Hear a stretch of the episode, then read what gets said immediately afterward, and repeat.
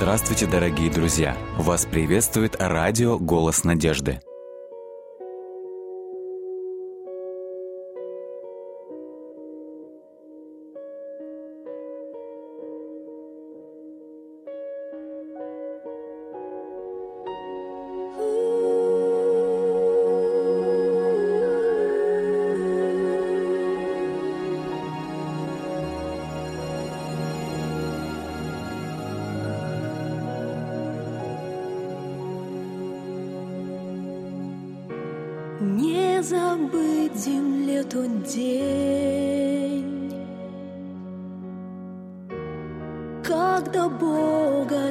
Распинали на кресте.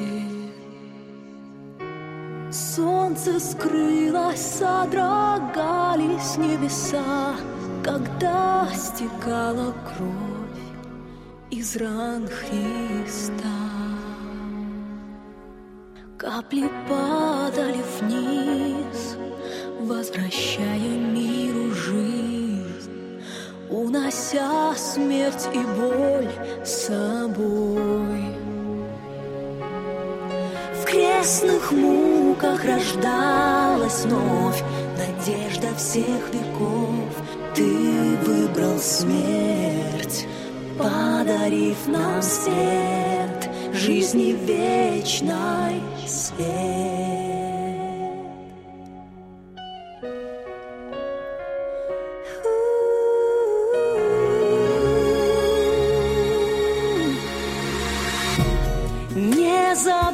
Забыть земле тот миг, когда Бог ее творил из пустоты. Помнят звезды первый шаг и первый смех,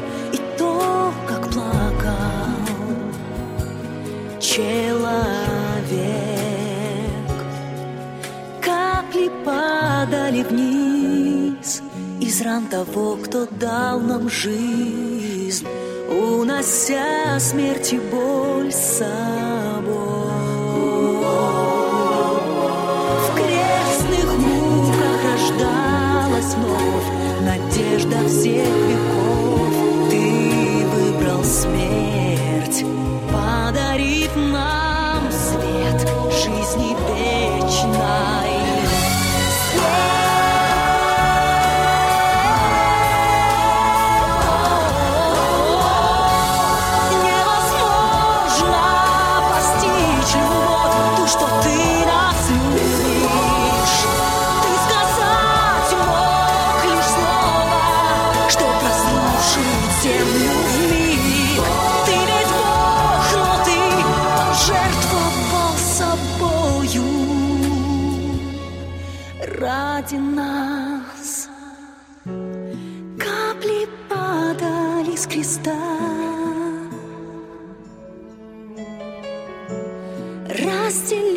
собою вечность пополам. Бог святой нам отдал все, что только мог, свою любовь, последний вздох. Капли падали вниз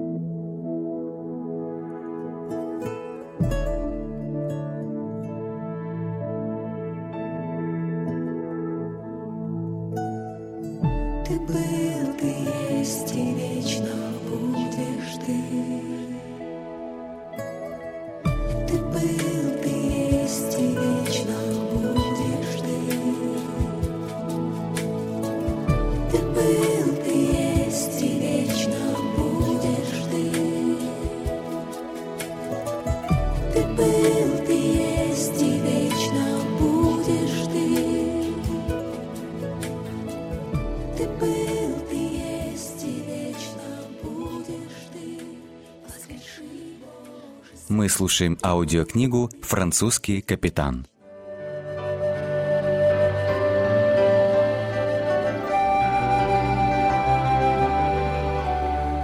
Глава 9.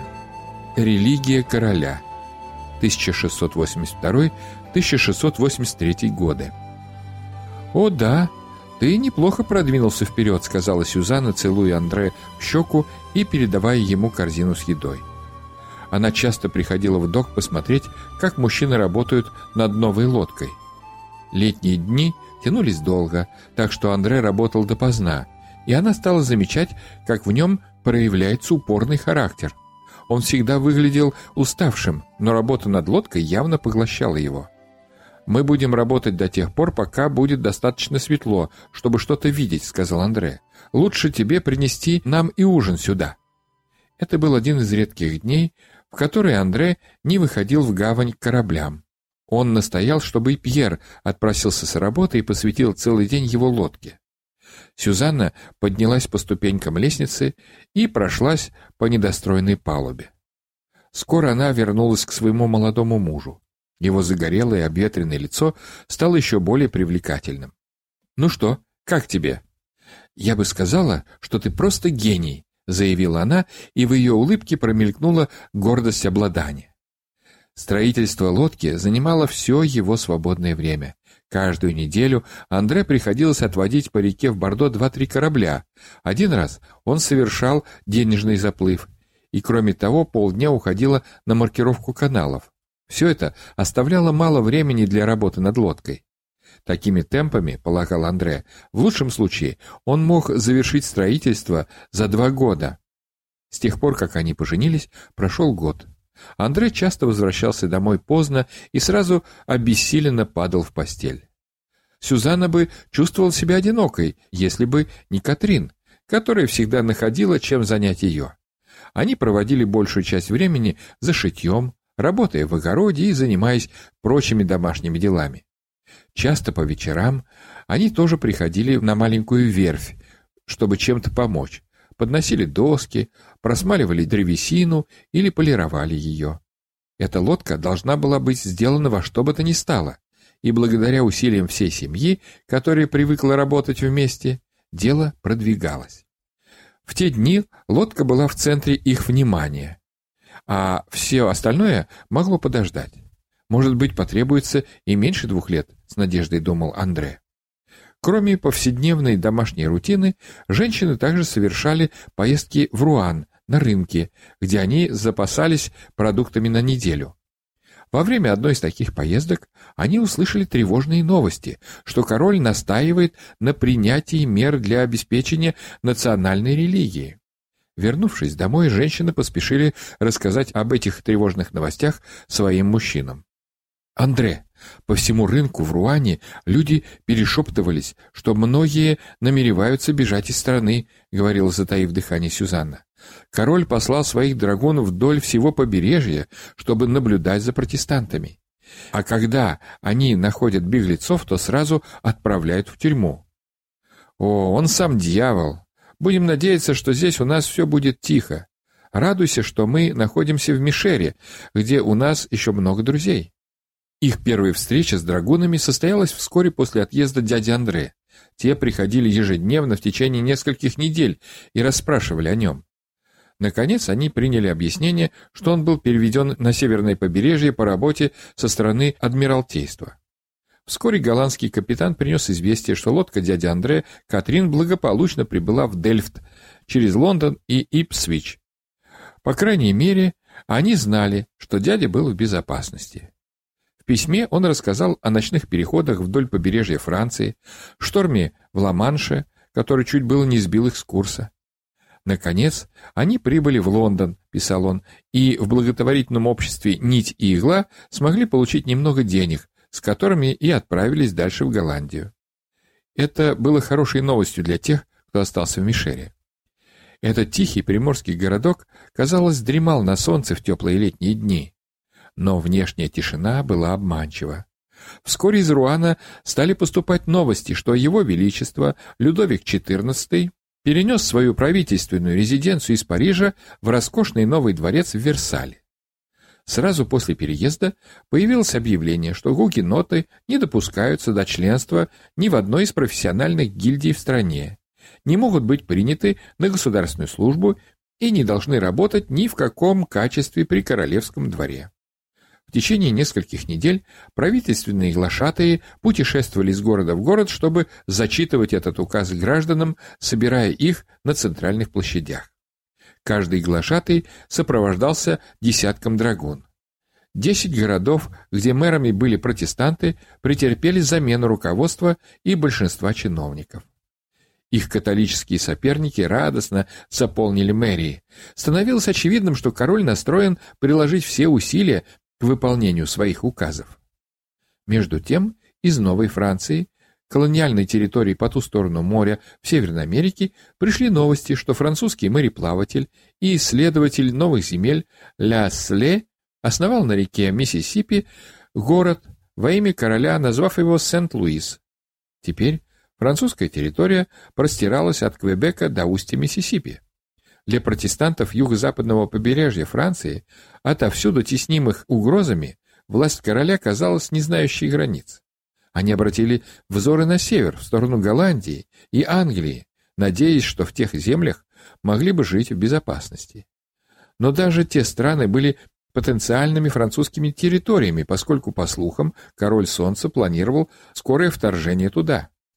Однажды, в воскресенье вечером, во время ужина, Андре заметил, что Сюзанна смотрела на него более пристально, чем когда-либо, и нежно улыбалась ему каждый раз, когда он поднимал голову, чтобы заглянуть в ее прекрасные голубые глаза. Воскресенья были особенными днями для наших молодоженов, так как Андре настаивал на том, чтобы посвящать их целиком семье. Он отказывался работать даже на новой лодке. Время отводилось для посещения церкви, а затем после обеда для общения с друзьями, катания верхом или совместных прогулок по берегу вдоль моря. В тот день они вернулись рано из-за надвигающегося дождя. Это был тихий ужин для двоих. Катрин была в гостях у друзей в гротах. «Сегодня целый вечер ты улыбаешься мне так загадочно, Сюзанна. Скажи, что у тебя на уме?» «Ну, просто немного новостей, то есть маленькое объявление. Андре, у нас будет ребенок. Ты станешь отцом. Я ждала особого момента, чтобы рассказать тебе. Она снова лучезарно улыбнулась и протянула руку, сжав его ладонь. «О, Сюзанна, ты уверена?» Они оба забыли о еде. Андрей вскочил и обежал вокруг стола, чтобы обнять свою жену. Они обнимались, смеялись и говорили об ожидаемом ребенке. «А как же мы его назовем?» — спросил Андрей. «О, глупый, может быть, не его, а ее?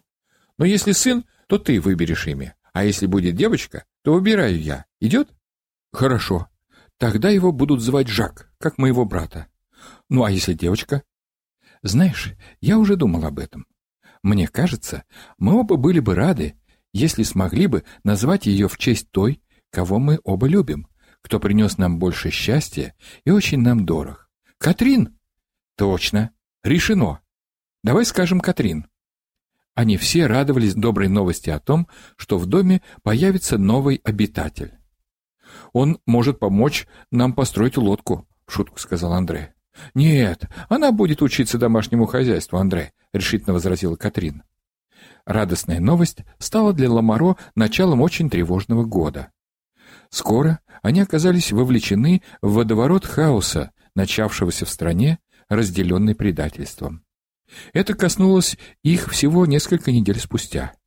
Как-то пастор протестантской церкви в Руане навестил Андре, в то время как он работал над обшивкой своей новой лодки. «Я вижу, ваш ковчег начинает обретать форму», — обратился пастор к Андре. «Ну да, пастор, я полагаю, что это строение будет вполне мореходным судном, в котором есть все лучшие свойства, необходимые лодкам. Правда говорят, что когда делаешь всю работу сам, то знаешь, что корабль хорошо построен. Это приносит спокойствие. Транквилитас аними, как сказал бы мой дядя. Ах, да, понимаю, душевное спокойствие. Это то, что мне сейчас наиболее необходимо. «А что вас беспокоит, пастор?» Андрей уронил молоток и долото, приблизившись к этому человеку. «Андре, а вот почему я решил навестить вас. Видите ли, тревожные новости приходят из внутренних районов страны. Без сомнения, вы слышали о слежках и заключениях протестантов в тюрьму. Недавно вышел приказ, что наши люди не могут работать в правительственных учреждениях любого уровня. Мы ничего не сможем поделать даже здесь, в наших крепостях вдоль южного побережья. Люди впадают в отчаяние. Они хотят покинуть наши пределы, чтобы избежать тюремного заключения, рабства или даже смерти. Андре, нам нужна ваша помощь, чтобы доставлять наших братьев на борта иностранных судов и далее к свободе. Голландия и Англия кажутся лучшим выбором. Не согласитесь ли вы помочь? Э, вы понимаете, пастор, что если об этом узнают власти, я окажусь в серьезной опасности. Но если речь идет о жизни и смерти, конечно, я должен помочь. Андре решительно перевел взгляд с пастора на Пьера, потом повернулся к пастору и сказал шепотом. «Это должно быть сделано в строжайшей тайне, конечно. Если вы можете справиться с организацией дела на суше, я посмотрю, что можно сделать на море».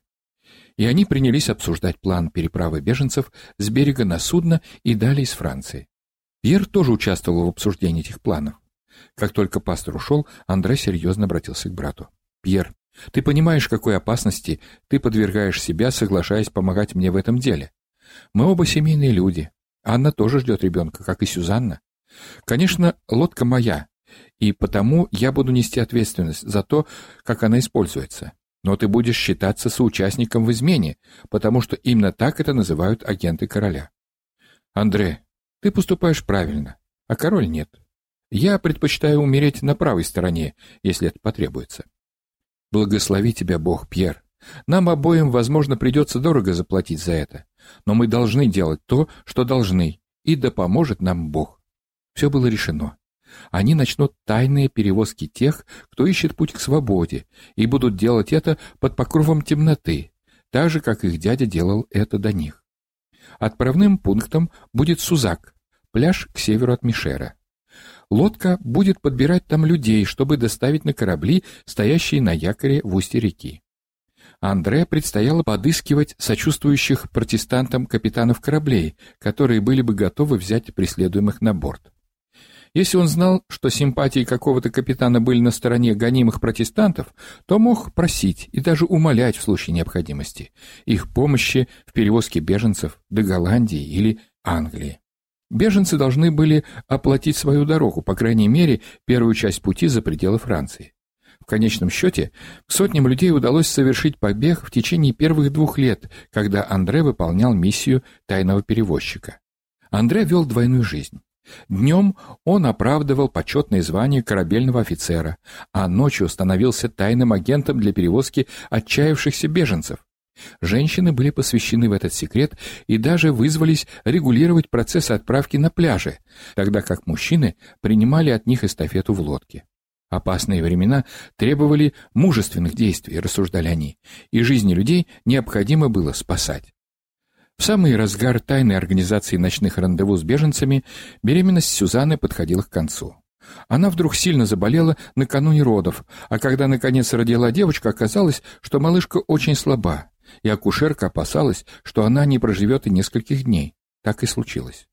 Маленькая Катрин умерла через неделю после рождения. А та, в честь кого ее назвали, стала надежной опорой для страдающей матери. Если бы не ее поддержка, Сюзанна, возможно, не сумела бы восстановить свое здоровье. Но благодаря жизнерадостной и энергичной Катрин, подбадривающей и поддерживающей Сюзанну, молодая мать вскоре оправилась и нашла мужество снова влиться в жизнь своей семьи, постепенно накапливая силы, которые были столь необходимы ей в грядущие дни. Покорю я вершину, чтобы увидеть край земли? Доплыву ли я на берег, самой дальней стороны? Или взлечу я в небо к облакам? Но не важно, где я буду Только знаю навсегда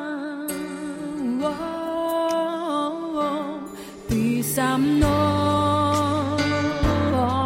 ты со мной. Если вновь беда на грани, или свет станет тьмой, со мной ты рядом, и любящим взглядом, Господь, ты окружаешь жизнь мою, ты Если я пойду долиной смертной тени через ной, знаю, незачем бояться, только помню, ты со мной. Узким путем буду идти, все оставляя позади, но не оставлю я надежду в этом жизненном пути.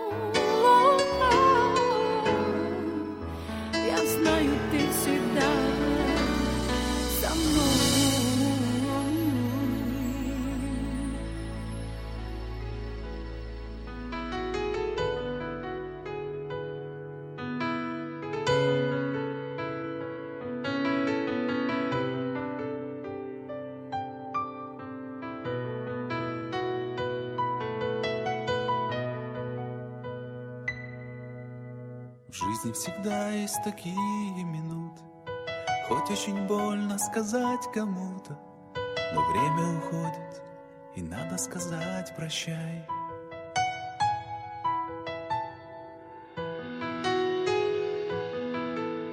Разлука приходит с надеждой навстречу, Теплой улыбкой закончится вечер, Но дружба не стынет, как в чашке забытый чай.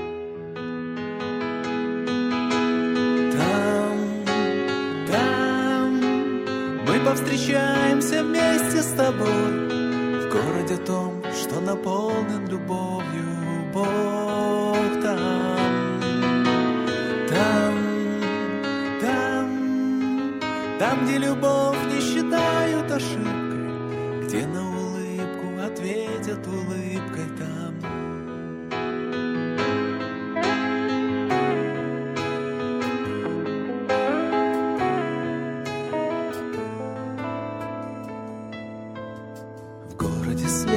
где вечное лето, Где нет закатов, а только рассветы. В городе этом мы будем всегда с тобой.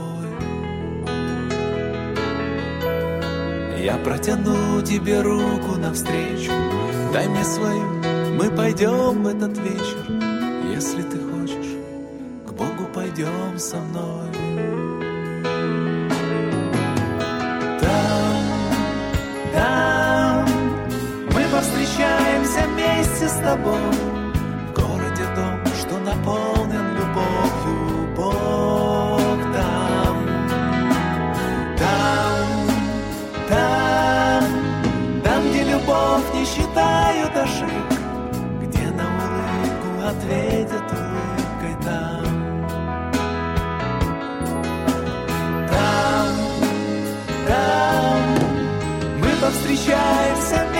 está bom.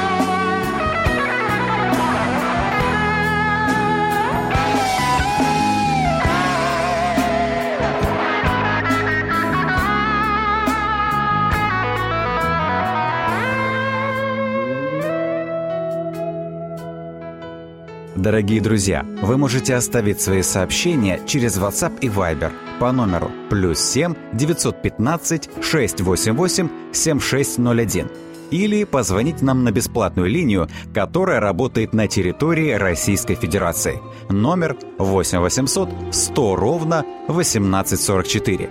8 800 100 ровно 1844.